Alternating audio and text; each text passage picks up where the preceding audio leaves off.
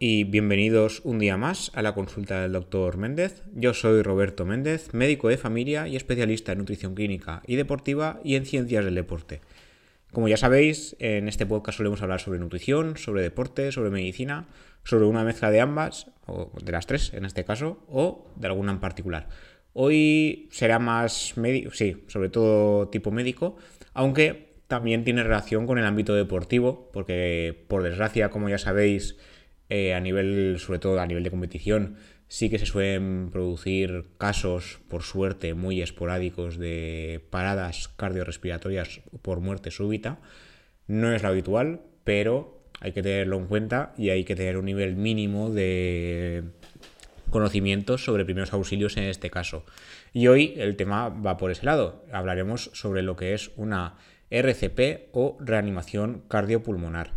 Esta semana, como ya sabéis, esto lo suelo grabar los domingos. Esta semana tuve el gusto de hacer una actualización de curso de RCP avanzada, en este caso, el curso era para profesionales de la medicina, pero en su momento escribí dos artículos sobre el tema en el periódico, en el español, hablando sobre RCP básica, es decir, RCP para la población general.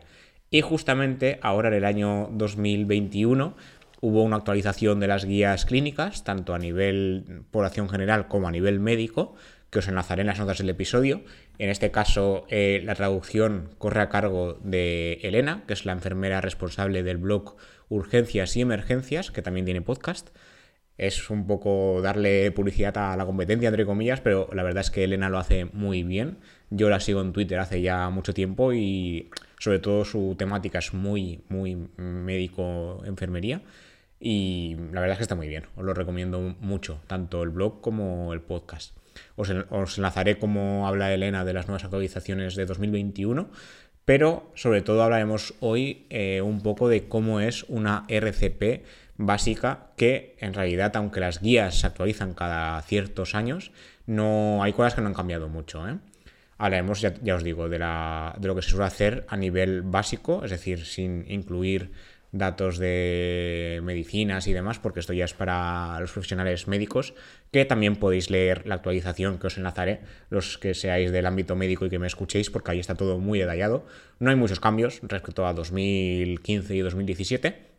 Hay algunas puntualizaciones, algunas cosas específicas, pero una de las cosas que se especifica, que lo entraremos más a fondo luego, es enseñar a la población general a hacer una RCP básica, porque realmente el, primero, el primer médico o profesional sanitario que llega no es quien salva a la persona, sino el primero que está al lado e inicia las maniobras. Eh, o sea, es más fácil que alguien que no tiene ni idea de servicios médicos salve a alguien mediante una RCP básica que que lo salvemos los que llegamos después, porque cuanto más pronto se inicia, mejor.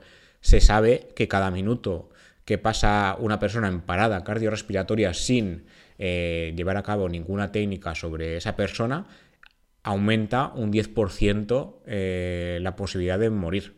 Entonces, a más minutos en parada, más riesgo de no llegar a contarlo, por desgracia.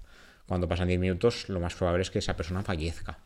Entonces, como digo, cuando ocurre una parada cardiorrespiratoria, el tiempo es crucial. Eh, suele jugar en contra de la persona que sufre la parada y del observador que está al lado. No es habitual, por suerte hay gente que se salva por ello, pero no es habitual que haya un profesional sanitario o alguien con entrenamiento y experiencia en RCP o reanimación cardiopulmonar al lado. Y lo ideal sería que todo el mundo supiese al menos eh, conceptos básicos sobre estas técnicas. Yo en su día escribí un artículo, este artículo es de 2018, hablando sobre los procesos básicos de la RCP que se escribían en 2015 y las modificaciones que habían en 2017. De 2017 a ahora han habido más modificaciones, de las que hablaremos también, pero tampoco en exceso. En una reanimación cardiopulmonar existen dos pilares básicos, las típicas compresiones cardíacas necesarias para mantener el flujo sanguíneo y las respiraciones boca a boca que como ya imaginaréis en la época COVID no están eh, no son adecuadas por el riesgo de, infección. Eh, como digo, el proceso tiene que ser lo más rápido posible, hay que reducir al mínimo el tiempo de espera o retraso y por supuesto esto reducirá el riesgo de muerte o de complicaciones neurológicas.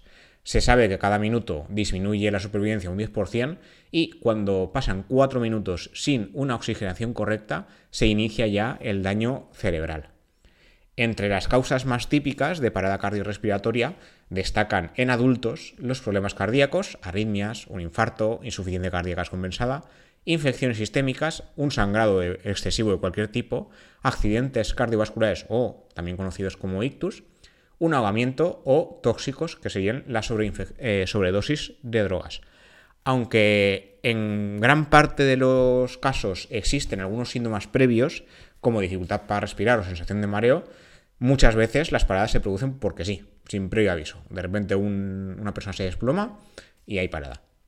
Antes de iniciar la reanimación, se debe comprobar el estado del individuo, si hay conciencia, si hay pulso o si hay respiración. En este caso, para ello lo que se suele hacer es acudir a la persona comprobando si hay conciencia o no. Si no hay respuesta, se comprueba el pulso. En este caso, lo recomendado es palpar la llamada arteria carótida, que está al lado derecho o izquierdo del cuello, y si no, se puede eh, poner el oído cercano a la boca, que hoy en día con el tema de las mascarillas, pues evidentemente es complicado, pero esto, como os digo, es de las guías de 2015-2017.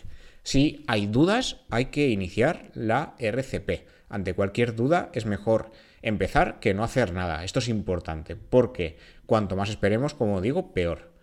Aunque la recomendación, en este caso, aquí ya dije que las recomendaciones de la AHA, la American Heart Association, y el European Reanimation Council de 2015 hacía hincapié en pedir ayuda gritando, llamando por teléfono a emergencias en este caso 112 en España, y después iniciar la RCP, en 2017 eso cambió y decían de iniciar directamente la RCP y luego llamar posteriormente, aunque fuese dejando el modo manos libres del teléfono móvil al lado. En las guías de 2021, en las nuevas, esto vuelve a cambiar. Se incide mucho, pero mucho, mucho, en que primero se pide ayuda, primero se llama al 112, o primero se llama a quien tengamos cerca y luego la RCP. ¿Por qué? porque si iniciamos las maniobras y no tenemos a nadie al lado, no vamos a aguantar. ¿Vale? Una RCP cansa mucho y si estamos solos y no llamamos a ayuda y empezamos y luego no pedimos ayuda porque pasa lo que sea o nos cansamos o vete a saber qué, hablando mal, nos jodemos nosotros y la persona que ha sufrido la parada. Entonces, lo primero es pedir ayuda. Si empezamos la llamada primero en manos libres y luego iniciamos una RCP, está bien hecho. ¿Vale? O sea, sería primero llamar, dejamos el móvil al lado manos libres y luego iniciamos las compresiones torácicas en este caso. ¿De acuerdo? Esto es importante. Primero llamar ayuda y luego ya iniciar. Sobre todo si no tenemos ni idea de cómo hacer una RCP, se llama al 112 y ahora hay protocolos donde el coordinador del 112 nos explica paso a paso lo que hay que hacer. También una cosa que cambió, en anteriores guías se aconsejaba primero iniciar las respiraciones boca a boca, hoy en día, insisto, en el COVID no, pero para que veamos los cambios, se iniciaban primero las respiraciones y luego las compresiones de pecho. Esto cambió en 2017 y se incide mucho ahora en 2021 con las nuevas guías de que no, hay que iniciar primero las compresiones eh, torácicas o compresiones de pecho, porque en adultos las primeras causas de parada son cardíacas, en niños respiratorias por ahogo o por el motivo respiratorio que sea. Pero en adultos son cardíacas. Primero las compresiones. Las compresiones son lo que ha demostrado salvar vidas. Las respiraciones ayudan, colaboran, pero no han demostrado salvar vidas como las compresiones torácicas. Entonces, ¿cómo se hacen las compresiones torácicas? Esto lo ideal, como digo, sería eh, acudir a algún tipo de curso de, respiración de, de, RCP básica, pero os lo intento contar lo mejor que pueda a nivel podcast. Esto lo que se hace es, se pone una mano sobre el esternón, la otra se pone encima, justo en medio del esternón, entre la boca del estómago y el cuello, buscamos el punto medio y colocamos las dos manos una encima de la otra. ¿Vale? La, una de las manos será como de talón encima del pecho. ¿Vale? Los brazos deben estar completamente estirados y descargar todo nuestro cuerpo sobre la persona. Si no, no sirve la, compresión torácica, ¿vale? Importante.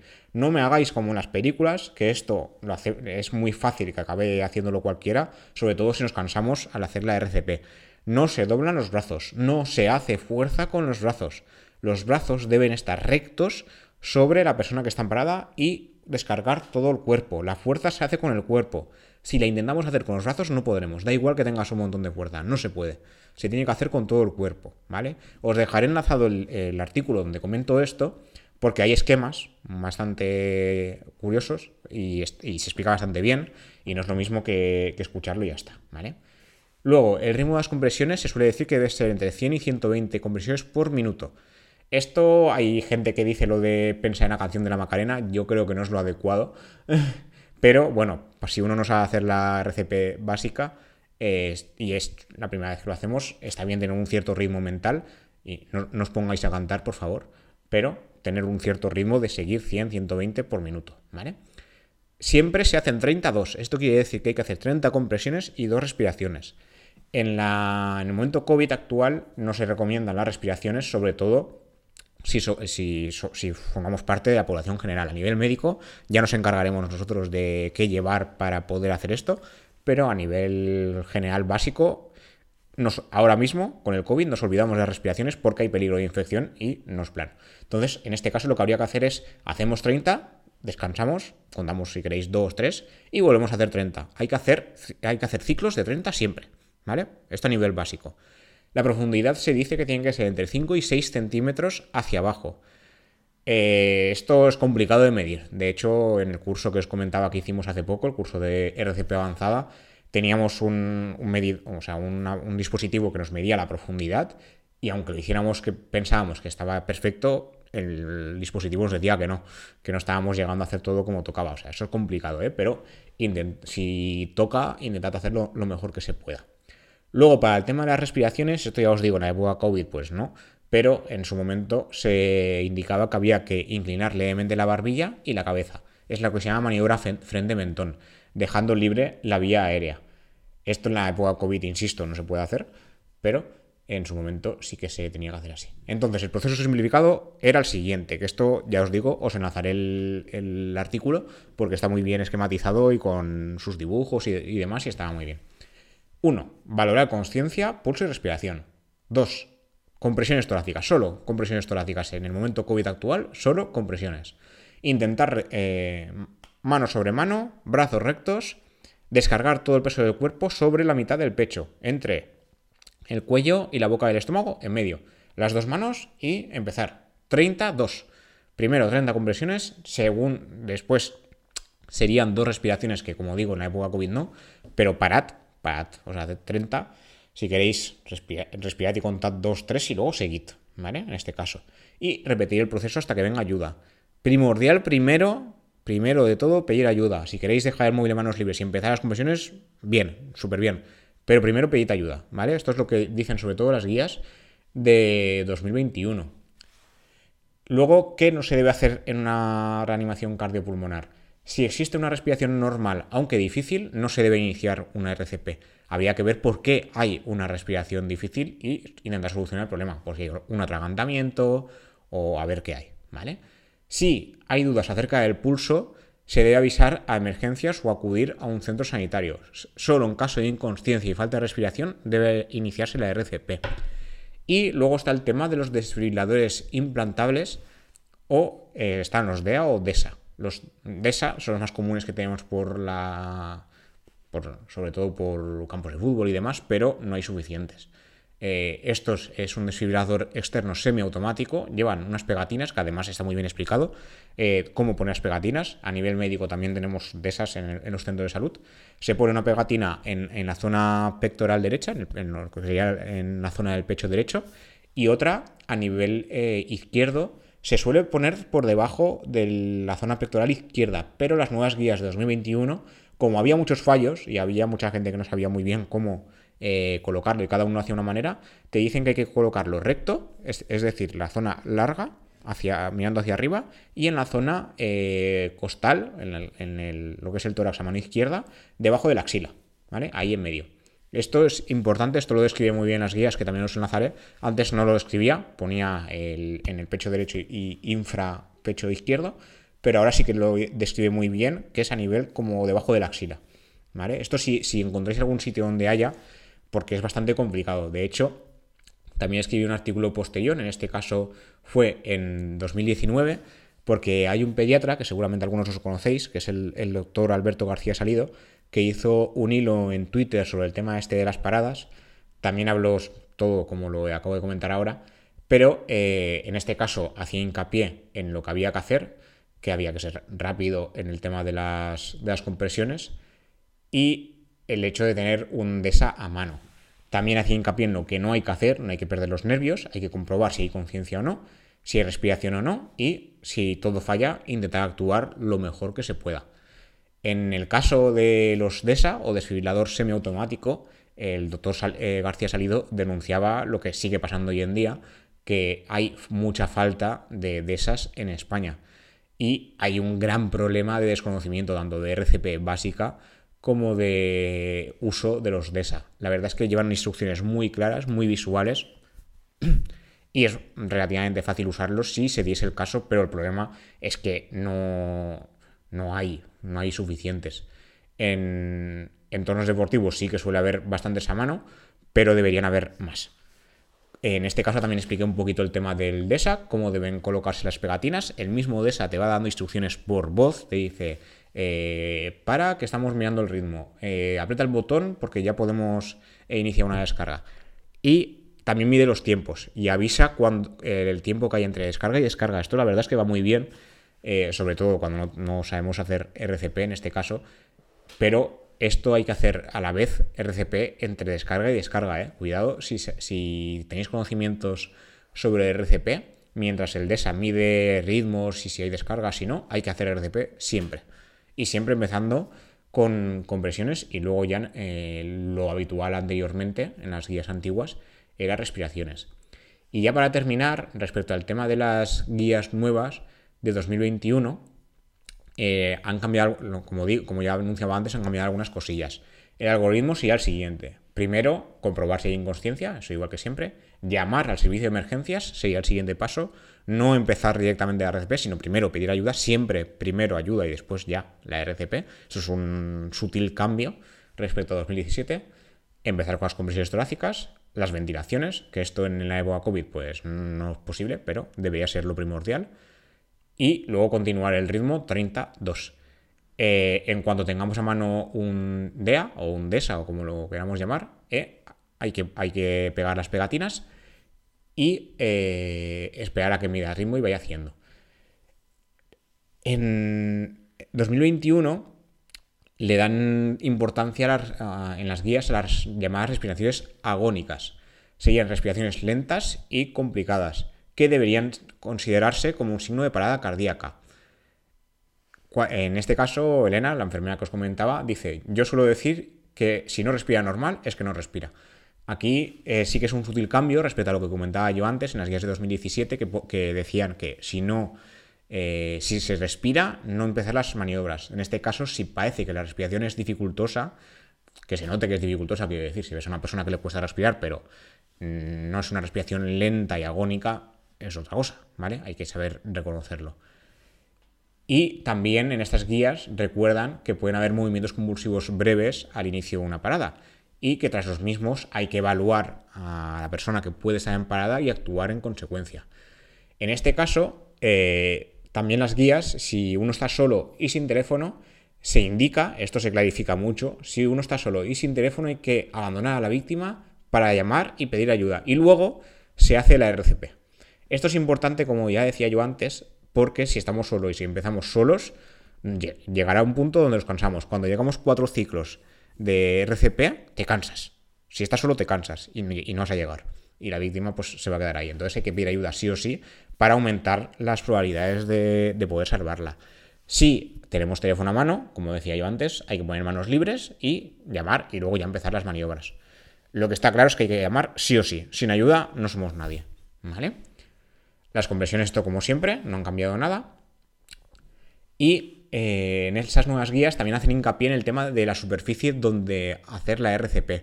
Eh, se sugiere que las compresiones eh, deben ser, si puede ser, sobre una superficie firme siempre que se pueda.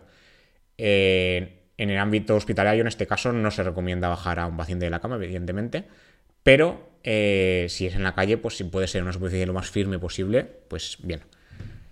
Luego, en el tema de las ventilaciones, si no sabemos cómo se hacen, la nueva guía también indica que si somos desconocedores de cómo se hace una ventilación, seguir con las compresiones torácicas. Y luego también hablan un poco del, tema del desfibrilador externo automático o semiautomático, que lo ideal sería, eh, si somos dos personas, una que empiece las maniobras de RCP y la otra que vaya pegando las pegatinas. Esto a nivel médico se hace exactamente igual. ¿eh? Normalmente solemos ser dos personas o incluso más. Pues cuando hay una parada, pues hay ambulancia, hay profesional de medicina, profesional de enfermería y demás. Entonces aquí solemos ser más gente por suerte y ahí se actúa de una manera un poco más protocolizada. Y esto es lo que os quería contar por hoy. Justamente esta semana he tenido el gusto de hacer una actualización sobre el tema. Nunca es agradable estar delante de una parada cardiorrespiratoria, pero en tanto las nuevas guías como lo que nos contaban en el curso es que habría que hacer cursillos a todo el mundo, en este caso a los profesionales sanitarios sobre soporte vital avanzado, que se llama, porque aquí utilizamos eh, dispositivos médicos, utilizamos medicinas para poder sacar eh, a, esa persona en parada adelante. Pero a nivel poblacional habría que enseñar a todo el mundo, niños incluidos. Aquí en la nueva guía también pone lo de los niños, porque ha habido casos donde los niños han podido salvar vidas al saber algo de RCP. Y sobre todo eh, hacer que los niños enseñen a sus familiares. Entonces, yo a nivel personal creo que esto debería ser primordial, al menos cada cierto tiempo hacer un cursillo sobre el tema. A nivel médico, por desgracia, solo, bueno, solemos actualizarnos al menos una vez al año, más o menos. Yo creo que la última vez que lo hice ya fue antes de la pandemia, o sea, hace más de un año, eso sí. Pero lo ideal sería cada menos tiempo. Si pudiéramos cada dos meses como mucho, para nosotros ideal. Para alguien que no es profesional sanitario, al menos cada año sí que sería lo ideal en las empresas o sobre todo niños en los colegios, eh, tener una, una, aunque sea una horita sobre esto, yo creo que salvaría muchas vidas. Se, calculaba, si no recuerdo mal, que había unas 24.000 paradas al año. Creo que esto en España, ¿eh? no, sé, no, estoy seguro si era en España o, en, a nivel de, de dónde y se, bueno, sea donde sea, se calculaba que un tercio de las paradas se podían salvar si eh, hiciéramos más clases sobre RCP tanto a nivel poblacional como a nivel de, o sea, a nivel de adultos como a nivel de niños. Entonces, esto sería una cosa a, tener en cuenta para, para, mejorar el futuro. Es complicado, claro. Ahora más complicado con el tema del COVID por el tema de pues, las ventilaciones y demás, que ya no podemos hacerlo igual. Pero bueno, por lo menos eh, si, aprendiésemos todos a hacer compresiones a nivel torácico y demás, estaría, estaría muy bien. Y creo que es todo lo que quería comentar por hoy. Esto relaciona mucho con el tema deportivo, como digo, por el tema de que hay veces que hay paradas a nivel de competiciones y demás. Por suerte pocas, pero estaría bien eh, que hubiera gente que supiese cómo actuar, al menos a nivel básico, cuándo y cómo pedir ayuda y qué ir haciendo mientras tanto, porque el primero que está presenciando la parada es el que salva a la persona. Y nada, como siempre, gracias por escuchar, gracias por suscribiros, ay, suscribiros, suscribiros a Amazon Music, a Apple Podcast, a iBox, a Spotify o a la plataforma que, uséis para escuchar esto. Y como siempre también gracias por los comentarios, sobre todo en iBox, que es donde más comentarios soléis dejarme, o las valoraciones de 5 estrellas y los comentarios en Apple Podcast que me hacen llegar, como siempre, a más oyentes. Y gracias, evidentemente, por compartir todos estos podcasts. Ya llevamos con este, si no he contado mal, este es el número 40. Y nada, espero seguir durante mucho más tiempo. Y nada, poco más. Hasta la próxima.